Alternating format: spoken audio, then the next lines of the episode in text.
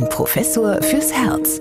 Ein Podcast des St. Theresien Krankenhauses Nürnberg. Wir begrüßen Sie wieder einmal sehr herzlich zu einer neuen Folge unseres Podcasts Ein Professor fürs Herz mit Professor Dieter Ropers, Chefarzt der Medizinischen Klinik für Kardiologie und internistische Intensivmedizin am St. Theresien Krankenhaus Nürnberg und Anja Müller. Schön, dass Sie wieder da sind, Herr Professor Ropers. Ja, ich freue mich auch. Und ganz besonders freue ich mich, dass wir bei dem Thema, was wir uns heute vorgenommen haben, Herz- und Wechseljahre, eine Unterstützung ins Studio geholt haben, nämlich Herrn Professor Christian Löberg. Er ist der Chefarzt der Abteilung für Frauenheilkunde und Geburtshilfe bei uns am St. Theresien Krankenhaus. Und ich muss tatsächlich sagen, mit dem Thema bin ich äh, ein wenig überfordert und freue mich, dass wir die Expertise mit dabei haben und äh, wesentliche äh, Teile, die jetzt hier zu besprechen sind, äh, mit seiner Hilfe, glaube ich, gut erklären können. Und am Ende werden wir uns vielleicht auch ein bisschen über die Männer unterhalten können. Mal sehen, was wir so zu berichten haben. Ja, also dann, äh, Sie haben ja die Vorstellung jetzt natürlich schon vorweggenommen. Also herzlich willkommen, Herr Professor Löberg bei uns. Ich freue mich sehr. Äh, Sie sind, wie Herr Professor Roper schon sagte, Experte für Frauengesundheit und damit also bei dem Thema Herz- und Wechseljahre bei uns jetzt heute genau richtig. Allerdings bei dem Thema Wechseljahre möchte ich mich heute ausnahmsweise auch mal selbst zur Expertin erklären, denn ich gehöre ja zu den Frauen der Babyboomer-Generation der 60er Jahre, die jetzt in ihren Wechseljahren angekommen sind. Und da muss ich schon sagen, bin ich jetzt mal ganz gespannt, wenn Sie mir beide heute mal erklären, was in meinem Körper so vorgeht. Daher meine erste Frage an Sie, Herr Professor Löberg. Was passiert denn eigentlich genau in den Wechseljahren? Und die Bezeichnung deutet es ja auch schon an. Es handelt sich ja um einen äh, längeren Zeitraum mit unterschiedlichen Phasen. Ja, das stimmt. Also erst auch nochmal vielen Dank für die Einladung, dass ich heute hier mit dabei sein darf. Und dann, ja, Wechseljahre, das sind tatsächlich äh, mehrere Jahre, die einen Wechsel ähm, darstellen im Leben einer Frau, insbesondere ähm, verursacht durch eine Umstellung des Hormonhaushalts der beiden weiblichen Hormone Östrogen und Progesteron. Hier findet äh, über einen Zeitraum von mehreren Jahren eine doch sehr gravierende Umstellung statt, die in mehreren Phasen verläuft. Das ist sehr individuell unterschiedlich bei den einzelnen Frauen, aber man kann doch in der Regel drei Phasen einteilen, in denen diese Wechseljahre stattfinden. Die sogenannte Prämenopause, die Perimenopause und dann die Postmenopause wobei dann diese einzelnen Phasen durch verschiedene ja, Schwankungen im Hormonhaushalt ähm, sich darstellen und dann auch in diesen verschiedenen Phasen unterschiedliche Symptome erzeugen können. Und ähm, die, diese Phasen, die Sie beschrieben haben, kann man die jetzt auch schon vom, im, im Lebensalter irgendwie einordnen? Also genau, das ist eine sehr gute Frage. Es ist so, dass das tatsächlich ähm, individuell sehr unterschiedlich sein kann von Frau zu Frau. Aber so ganz grob kann man schon sagen, dass mit etwa ähm, Mitte 40 bei den meisten Frauen die ersten Veränderungen zu spüren sind. Es kommt in der Regel zunächst einmal hormonell betrachtet zu einem Abfall des Progesterons, des sogenannten Gelbkörperhormons, was gerade auch in dieser ja, Anfangsphase der Wechseljahre sehr häufig zu den, ja, den meisten vielleicht schon bekannten Symptomen wie Hitzewallungen, Schweißausbrüche, ähm, Stimmungsschwankungen führen kann, aber auch zu Zyklusstörungen, also das heißt eine unregelmäßige Periodenblutung kann auftreten, die dann eben hauptsächlich durch diese Imbalance, dieses Ungleichgewicht durch den Abfall des Progesterons bedingt ist. In den nächsten Jahren, dann so von Mitte 40 bis Anfang 50, wenn dann wir dann vom Ende der Prämenopause in die Perimenopause überwechseln, was so den zeitlichen Ablauf anbelangt, dann ist es so, dass auch das Östrogen, das andere weibliche Hormon, in seiner Konzentration fällt und dies dann auch weiterhin zu anderen weiteren Problemen führen kann, wie beispielsweise auch nochmal einer äh, trockenen Scheide, einem Libidoverlust, aber eben auch ja zu unserem Thema führen kann, zum Herzrasen und zum Herzklopfen. Und durchaus haben circa 40 Prozent aller Frauen äh, auch derartige Probleme wie Hitzewallungen und auch Herzrasen und Herzklopfen. Ja, da kommen wir nämlich jetzt zu unserem speziellen Thema Herz. Ähm, diese Auswirkungen dieses Hormonungleichgewichts hat jetzt nicht nur Auswirkungen auf die, zum Beispiel auf Eierstöcke, sondern auch auf Herz und Kreislauf. Wie denn das, Herr Professor Ruppers? Ja, Frauen sind ja, das hatten wir in vergangenen Podcasts ja schon öfter mal thematisiert, in ja in jüngeren Jahren geschützt vor zum Beispiel kardiovaskulären Erkrankungen, Herzinfarkt, Schlaganfall, treten sehr viel seltener auf bei Frauen als bei Männern. Das liegt im äh, überwiegenden Anteil daran, dass wir eben durch diese spezielle Hormonausstattung, insbesondere Östrogen, eben kardiovaskulär einen Schutz haben, den sie dann mit den Wechseljahren eben verlieren. Und äh, so äh, sieht man eben gut, dass nach den Wechseljahren kardiovaskuläre Ereignisse verstärkt auftreten und die Frauen nach circa zehn Jahren dann ein Niveau erreichen, dass sie mit den Männern vergleichbar sind. Das adressiert man auch, dieses verspätete Auftreten kardiovaskulärer Ereignisse, wenn man vom Risiko spricht. Wenn wir also versuchen, Risiko zu erfassen, fragen wir auch immer nach der familiären Belastung. Und da gilt es zum Beispiel als Gesetz, dass ein verfrühtes atherosklerotisches Ereignis, Herzinfarkt oder Schlaganfall, bei Männern spricht man da von 55 Jahren, alles, was davor liegt, ist eben verfrüht und determiniert dann eine gewisse familiäre Belastung. Und bei Frauen ist es zehn Jahre später, 65 Jahre ist dort die Grenze. Bis dahin spricht man von einem verfrühten kardiovaskulären Ereignis. Und äh, stimmt es, dass das Risiko, zum Beispiel jetzt einen Herzinfarkt zu erleiden, dann nach den Wechseljahren auch sprunghaft ansteigt bei den Frauen oder geht das so langsam? Nach oben? Na, die, die Anzahlshäufigkeit nimmt schon deutlich zu nach den Wechseljahren. Das hat ja auch damit zu tun, eben, dass äh, die Östrogene zum Beispiel einen sehr günstigen Einfluss haben auf den Lipidhaushalt, eben diesen Einfluss nicht mehr entfalten können, weil sie schlicht nicht mehr vorhanden sind. Und deswegen auch die äh, Lipide, aber auch ähm, Diabetes sehr viel häufiger und schneller auftritt als ähm, in einem Vergleichskollektiv zum Beispiel an Männern. Also da ist die Entwicklung schon schneller. Das muss man adressieren. Es gibt ja auch, weil man das schon lange weiß, ähm, viele Untersuchungen dazu, wie es zum Beispiel ist, ähm, wenn man dann Östrogene eben über die Wechseljahre hinaus in Form von Medikamenten halt den Frauen gibt, ob es dann weniger kardiovaskuläre Ereignisse zum Beispiel ähm, sich entwickeln. Und tatsächlich in großen Studien konnte gezeigt werden, dass im Herzinfarkt und Schlaganfall bei den Frauen, die Östrogene noch eingenommen haben, weniger häufig aufgetreten sind. Allerdings hat man diesen Effekt dadurch bezahlen müssen, dass eben mehr Krebserkrankungen aufgetreten sind. Und insgesamt hat sich das ausbalanciert, sodass heute eine äh, Hormonersatztherapie zum Schutz vor kardiovaskulären Ereignissen nicht mehr empfohlen wird. Wobei die Hormonersatztherapie ja immer noch ein Thema ist. Ähm, also äh, gerade jetzt auch wieder in vielen Foren, auch ähm, gibt auch im Moment wieder Veröffentlichungen, naturidentische Hormone äh, wären eine gute Alternative jetzt auch in den Wechseljahren. Wie sehen Sie das, Herr Professor Lüberg? Also tatsächlich ist es so, dass eben, wir hatten es gesagt, die Wechseljahre bedingt sind durch eine Imbalance der Hormone Progesteron und Östrogen, dass dies über einige Jahre dauert, bis diese beiden Hormone sich wieder ja insgesamt auf einem etwas niedrigeren Niveau einpendeln, weil eben die Eierstöcke, der Hauptproduktionsort dieser Hormone, seine Funktion ähm, einstellt oder zumindest deutlich reduziert. Und von daher ist tatsächlich die eigentliche Therapie, die einem zur Verfügung steht, die Gabe dieser Hormone. Man spricht eben von einer Hormonersatztherapie, einer Hormonal Replacement Therapy äh, im Englischen, HRT, um eben hier tatsächlich diese ähm, Lücke zu schließen. Jetzt ist es so, dass im Laufe der Jahre hier eine ja, stetige Entwicklung dieser ja, Medikamente stattgefunden hat und auch hier sehr viel über die Wirkung und Nebenwirkung geforscht wurde. Professor Ropas hat gesagt, ähm, es gibt Einflüsse sowohl auf das kardiovaskuläre System, auf das Herz, auf die Blutgefäße, aber eben auch auf die gewisse Krebserkrankungen. Hier haben wir in manchen Bereichen einen protektiven, einen schützenden Effekt.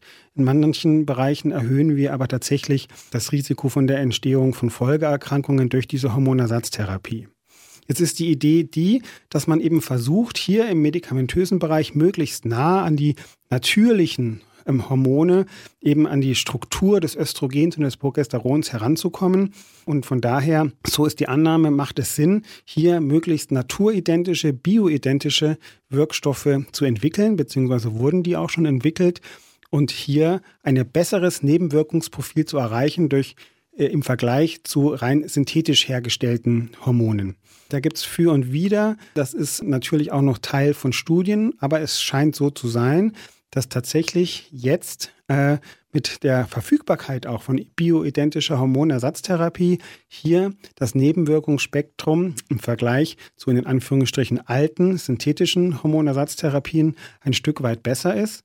Wobei man sagen muss, Es gibt kein Wundermittel in keinem Bereich der Medizin und auch hier müssen sicherlich Vor- und Nachteile abgewogen werden und es ist auch so, dass man auch die bisherigen Hormonersatztherapien nicht verteufeln sollte. Es war schon immer ein Abwägen aus Nutzen und Risiko und Vor- und Nachteilen, die dann im Einzelfall mit jeder Frau besprochen werden müssen. Es hängt sehr wohl vom individuellen Risiko ab, welches eine Frau hat, beispielsweise für eine Thrombose oder für eine Krebserkrankung und auch von den Problemen und Symptomen, die sie in den Wechseljahren hat. Es gibt Frauen, die leiden sehr unter ihren Zyklusstörungen oder entwickeln immer wieder mal Zysten am Eierstock, die man operieren muss. Andere Frauen leiden sehr unter ja, Stimmungsschwankungen, Libidoverlust. Also man muss sich sehr individuell mit einer Frau beschäftigen, denke ich, um dann die wirklich adäquate Therapie meistens eine Hormonersatztherapie, mit ihr zu besprechen. Aber es gibt auch viele nicht-medikamentöse Therapien, die man nicht außer Acht lassen sollte. Stichwort Sport und Ernährung beispielsweise. Ja, da kommen wir später noch drauf. Aber wie lange müsste ich denn jetzt äh, im Prinzip diese Hormone oder diese naturidentischen Hormone dann einnehmen? Bis zum Lebensende? Oder wie, würde man das steuern? Das ist auch äh, eine gute Frage. Das ist individuell auch sehr unterschiedlich und hängt eben auch tatsächlich von dem Ausmaß der Symptome und des Leidensdruckes einer Patientin ab. Es ist so, dass Hormone sehr wohl im Rahmen der Hormonersatztherapie über mehrere Jahre eingenommen werden dürfen und dann auch sollen, um eben hier überhaupt auch gar keinen Leidensdruck für die Patientin entstehen zu lassen.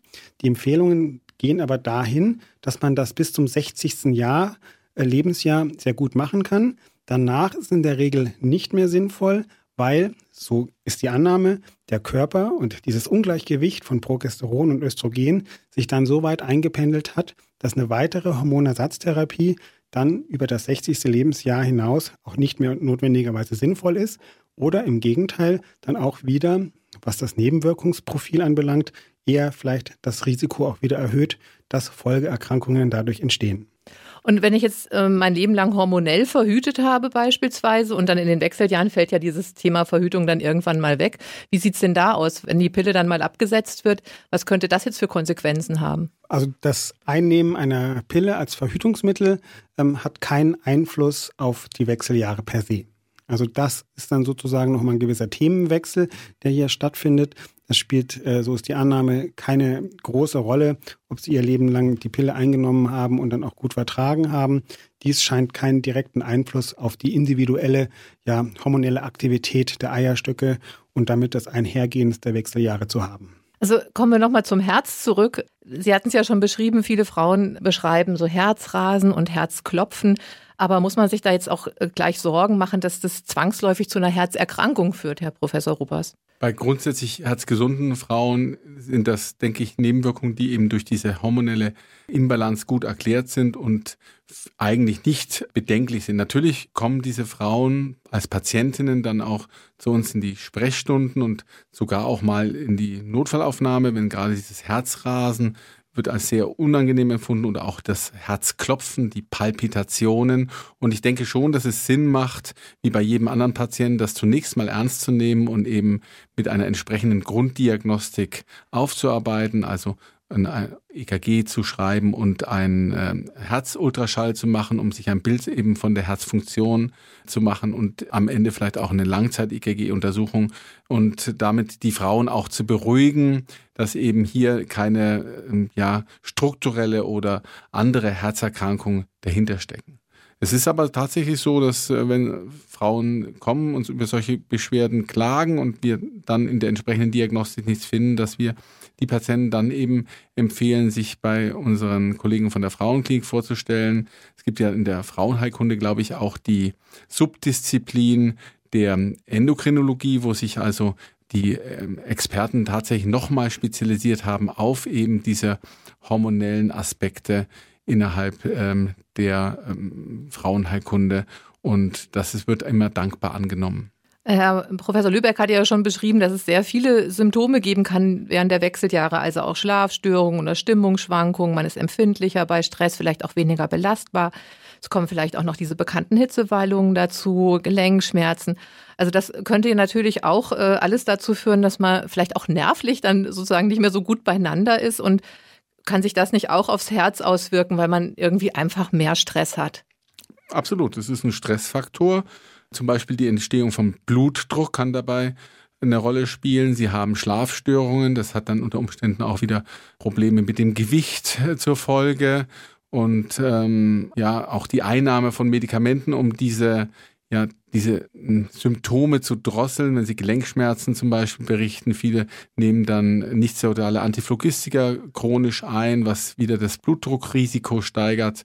Also da gibt es eine ganze Menge denkbarer Folgen die wir wahrscheinlich auch täglich sehen müssen und am Ende vielleicht einfach auch zu wenig darauf achten, das gezielt aufzufragen und dort mit den Patientinnen zu besprechen. Also hier ist sicherlich noch auch bei uns viel Nachholbedarf, um die entsprechenden Dinge so zu adressieren, dass man sie mit den Patienten auch dann ähm, ja in eine andere Richtung leiten kann. Ein anderer Aspekt der Wechseljahre kann auch der, der Kampf mit dem Gewicht sein. Ist es denn automatisch so, dass man in den Wechseljahren oder danach äh, automatisch zunimmt, Herr Professor Löberg? Also das ist so nicht. Ähm, oft ist es so, dass eben ähm, aufgrund ja des insgesamt ähm, reduzierten Energiestoffwechsels äh, sowohl bei Mann als auch Frau im Laufe des Lebens hier äh, eine Gewichtszunahme stattfinden kann im Laufe des Alters. Inwieweit das durch die Wechseljahre beeinflusst wird, ist äh, nicht ganz klar. Es scheint schon eine Interaktion zu geben. So ist die Annahme, dass durch die ja nicht mehr stattfindenden Eisprünge in den Eierstöcken hier ein geringerer Energieverbrauch bei den Frauen entsteht. Aber ob das jetzt wirklich eine ja, Ursache ist für ein äh, mögliches Übergewicht, äh, ist in der Fachwelt noch äh, diskutiert. Es scheint auf jeden Fall so zu sein, dass wir alle im Laufe des Lebens an Gewicht äh, zunehmen und ähm, hier auch insbesondere eben tatsächlich auf eine ausgewogene Ernährung und auch körperliche Aktivität in unserem Alltag achten müssen. Also bei der Vorbereitung hier auf diese Podcast-Folge habe ich festgestellt, dass es sehr wenig Studien eigentlich gibt zu den Wechseljahren aus Deutschland, aber in, aus den USA eigentlich recht häufig. Da scheint man mit dem Thema doch so ein bisschen anders auch umzugehen. Gibt es auch äh, Untersuchungen da hat man Frauen beobachtet über einen längeren Zeitraum, auch was die Figur der Frauen angeht. Also äh, dabei waren Frauen also mit einer, mit einer apfelförmigen Figur, also Fett am Bauch, sehr viel häufiger von äh, kardiovaskulären Ereignissen betroffen als jetzt Frauen mit einer birnenförmigen Figur, also Fett eher an den Hüften und an den Oberschenkeln, wenn ich das jetzt einfach mal so drastisch schildern darf. Wenn ich jetzt an mir selber herunterschaue, würde ich jetzt eher mal sagen, ich bin der Birnentyp. Da bin ich ja noch gut unterwegs. Oder was würden Sie sagen, Herr Professor Ruppers, macht die Figur auch das Risiko aus? Naja, die Figur spiegelt eben die Fettverteilung im Körper von Männern und von Frauen wieder. Auch bei Männern hat man beobachtet, dass eben Patienten mit ähm, viszeralen Fett, also das ist das Bauchfett, das ist in der Bauchhöhle auch äh, vorzufinden ist, was auch die ähm, inneren Organe so umgibt. Das ist eben ein sehr hoher Risikofaktor für das Entstehen von kardiovaskulären Erkrankungen, insbesondere Arteriosklerose. Heute geht man sogar davon aus, dass das viszerale Fett, also das Bauchfett, eines der größten hormonaktiven wenn man so will, Organe des Körpers ist und es werden über 200 Botenstoffe zum Beispiel freigesetzt äh, von diesem viszeralen Fett, die eben einen ungünstigen Einfluss zum Teil haben auf die Entstehung von Gefäßerkrankungen und Herzinfarkt. Ähm, da werden Fettsäuren freigesetzt, aber auch zum Beispiel das Hormon Leptin, was eigentlich ein Sättigungsgefühl vermitteln soll. Wenn das in Übermaß vorhanden ist, dann wird das Gehirn unempfindlich gegen Leptin und der Patient hat halt immer Hunger und nimmt dadurch wieder an Gewicht zu. Also das alles macht das viszerale Fett so als Risikoorgan ähm, sehr relevant und ähm, das ist eben schon lange bekannt. Es gibt auch entsprechende Möglichkeiten, das zu diagnostizieren.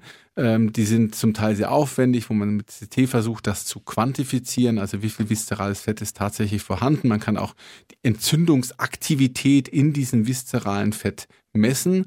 Aber im Grunde kann man es auch ganz leicht ähm, dadurch ermitteln, indem man die Taillenumfang bestimmt. Also Frauen zum Beispiel von, mit einem Taillenumfang von über 88 Zentimeter haben mit äh, an Sicherheit grenzender Wahrscheinlichkeit erhöhtes Ausmaß am viszeralen Fett und ein entsprechendes Risiko. Und bei Männern ähm, ist es ähm, 94 Zentimeter und mehr. Ähm, bei 102 Zentimetern zum Beispiel ist das Risiko schon deutlich erhöht für kardiovaskuläre Ereignisse.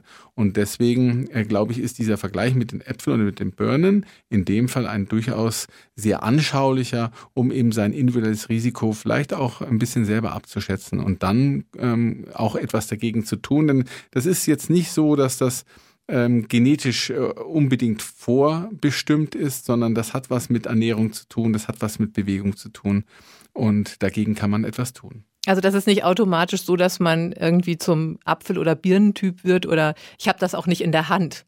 Sie haben es nicht in der Hand. Selbst wenn es genetisch determiniert wäre, dann wäre es ja auch irgendwo etwas, was Sie nicht beeinflussen können, denn unser Geschlecht, unser Alter und die Genetik lassen sich nun mal äh, schwer verändern. Aber äh, dennoch, hier ist es tatsächlich so, gerade bei dem bei der ja, Fettverteilung oder bei der überhaupt bei dem Verhältnis Muskelmasse zu Fettmasse, das ist ja etwas, was im Alter eben sich ungünstig entwickelt. Wir verlieren eben an Muskelmasse und das wird ersetzt eben durch durch Fett, dass man dort besonders aufpassen muss. Und äh, hier sind die Dinge, die wir immer schon besprechen, mit der Ernährung, gesunde Ernährung, mediterrane Kost und ausreichend Bewegung, fünf bis sieben Mal in der Woche. Hier wiederhole ich mich sehr gerne die entsprechenden Maßnahmen, die dort greifen. Aber Sie haben ja eben auch schon gesagt, dass in diesem Fettgewebe auch Hormone hergestellt werden. Also ist es auch so, das hatte ich gelesen, dass im, in diesem Fettgewebe sich auch nochmal Östrogen bildet. Das wäre ja dann wieder schön, Herr Professor Löberg, oder?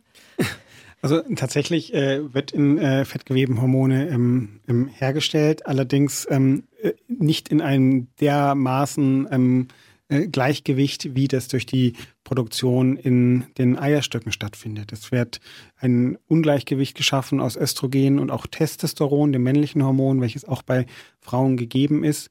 Und dies kann dann äh, tatsächlich auch eben wieder zu ja, Störung führen, dahingehend, dass eben sowohl eben äh, mögliche Krebserkrankungen getriggert werden. Also es gibt gewisses Risiko, an einem Endometriumkarzinom, also an einem Gebärmutterkörperkrebs zu erkranken bei übergewichtigen Frauen. Und es kann auch noch einmal sehr wohl das kardiovaskuläre System ungünstig beeinflussen, dass dann das Risiko ja auch für einen Bluthochdruck entsteht.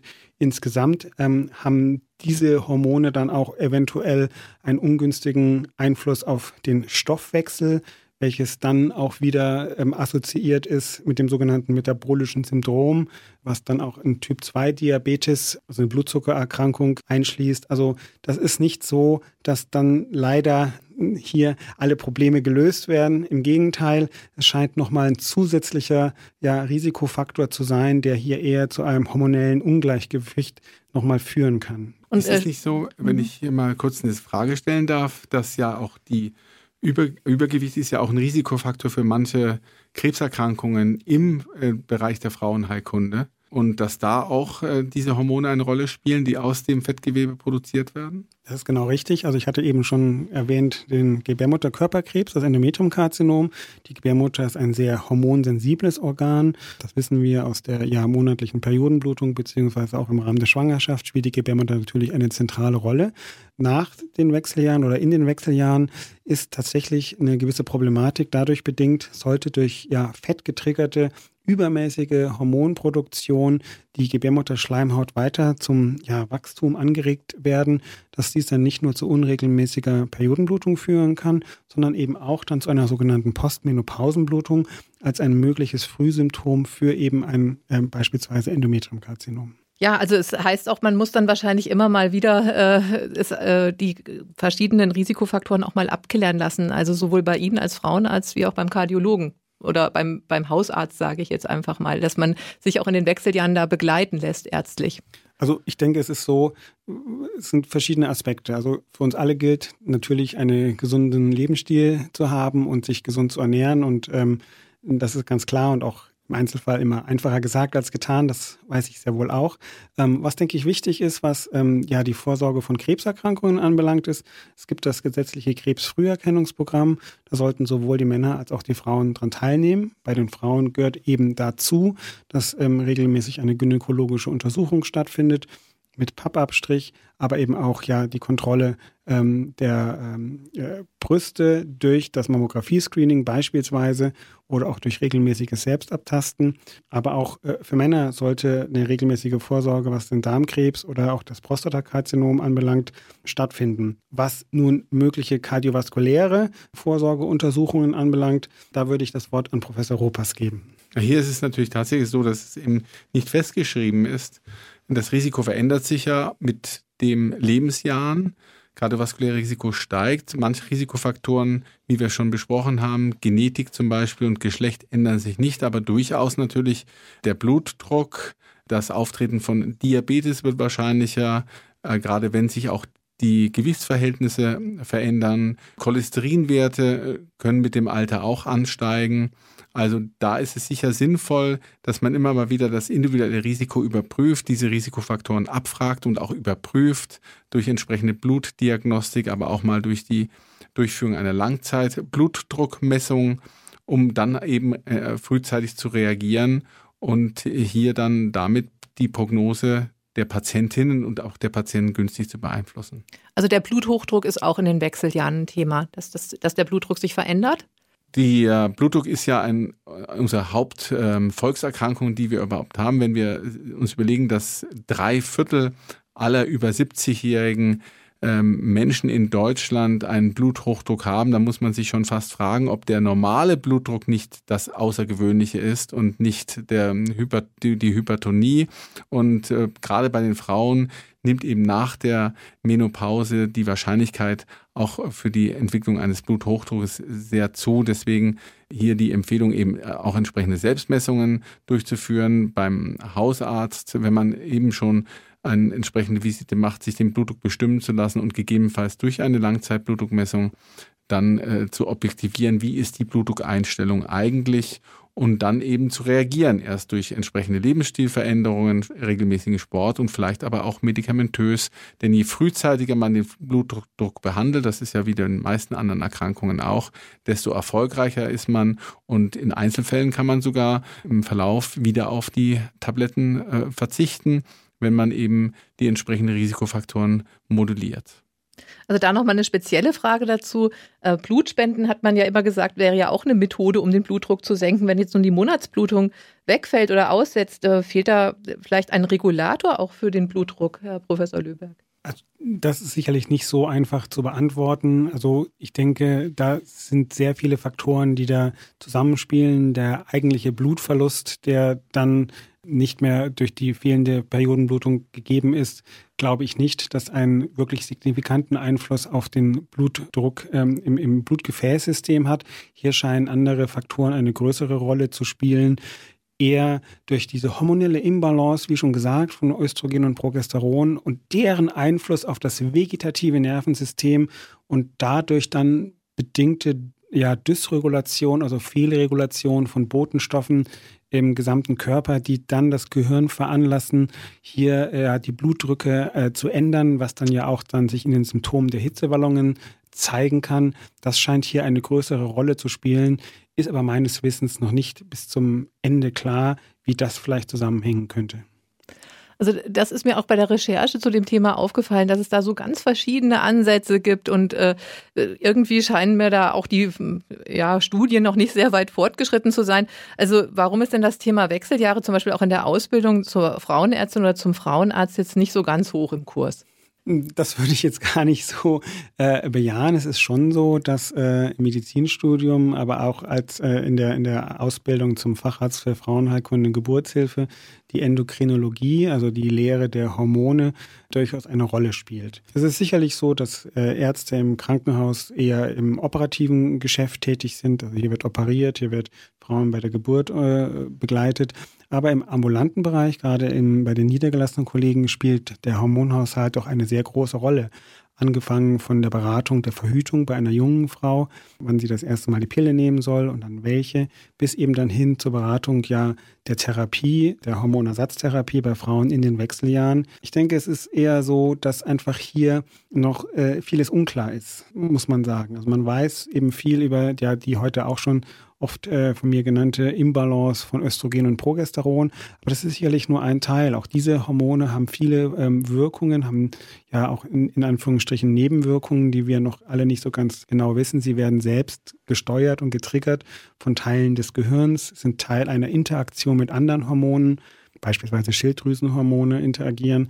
Hier, das heißt, da ist noch sehr viel ja an unbekannten Variablen, die das alles so beeinflussen. Und das macht es auch so schwer, das mit einer Pille in den Griff zu kriegen. Also das scheint noch sehr komplexer zu sein, als wir das uns momentan noch so vorstellen. Ja, zum Abschluss, wie immer, unsere Empfehlungen für Sie, wie Sie besser durch die Wechseljahre kommen. Sie beide haben es auch schon angesprochen. Also da spielt Ernährung eine Rolle, da spielt Sport eine Rolle. Und äh, Herr Professor Robers, Sie haben ja schon öfters mal darauf hingewiesen, dass zum Beispiel Frauen in der Regel sich äh, sehr viel mehr auf Ernährung achten und äh, die Männer hingegen nicht so sehr auf die Ernährung achten, aber dafür mehr Sport treiben. Also das heißt, Sie würden auch sagen, die Bewegung wäre jetzt vielleicht bei Frauen in den Wechseljahren eigentlich ein ganz gutes Mittel, um das, viele verschiedene ja, Symptome, die man hat, vielleicht damit auch ein bisschen einzudämmen. Absolut.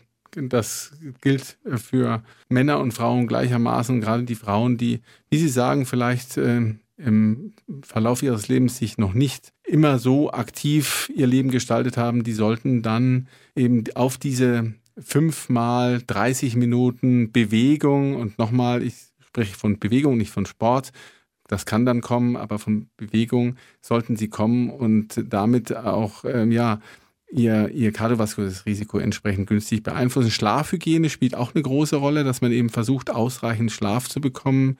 Das hat auch einen großen Einfluss auf die Balance innerhalb des äh, Körpers. Also hier müssen die Frauen vielleicht ein bisschen sich an die Männer orientieren und wie die Männer sich an die Frauen orientieren sollten, wenn es um das Thema Ernährung geht, aber auch Prophylaxe. Denn darüber haben wir ja auch schon gesprochen, da sind die Frauen uns auch weit voraus.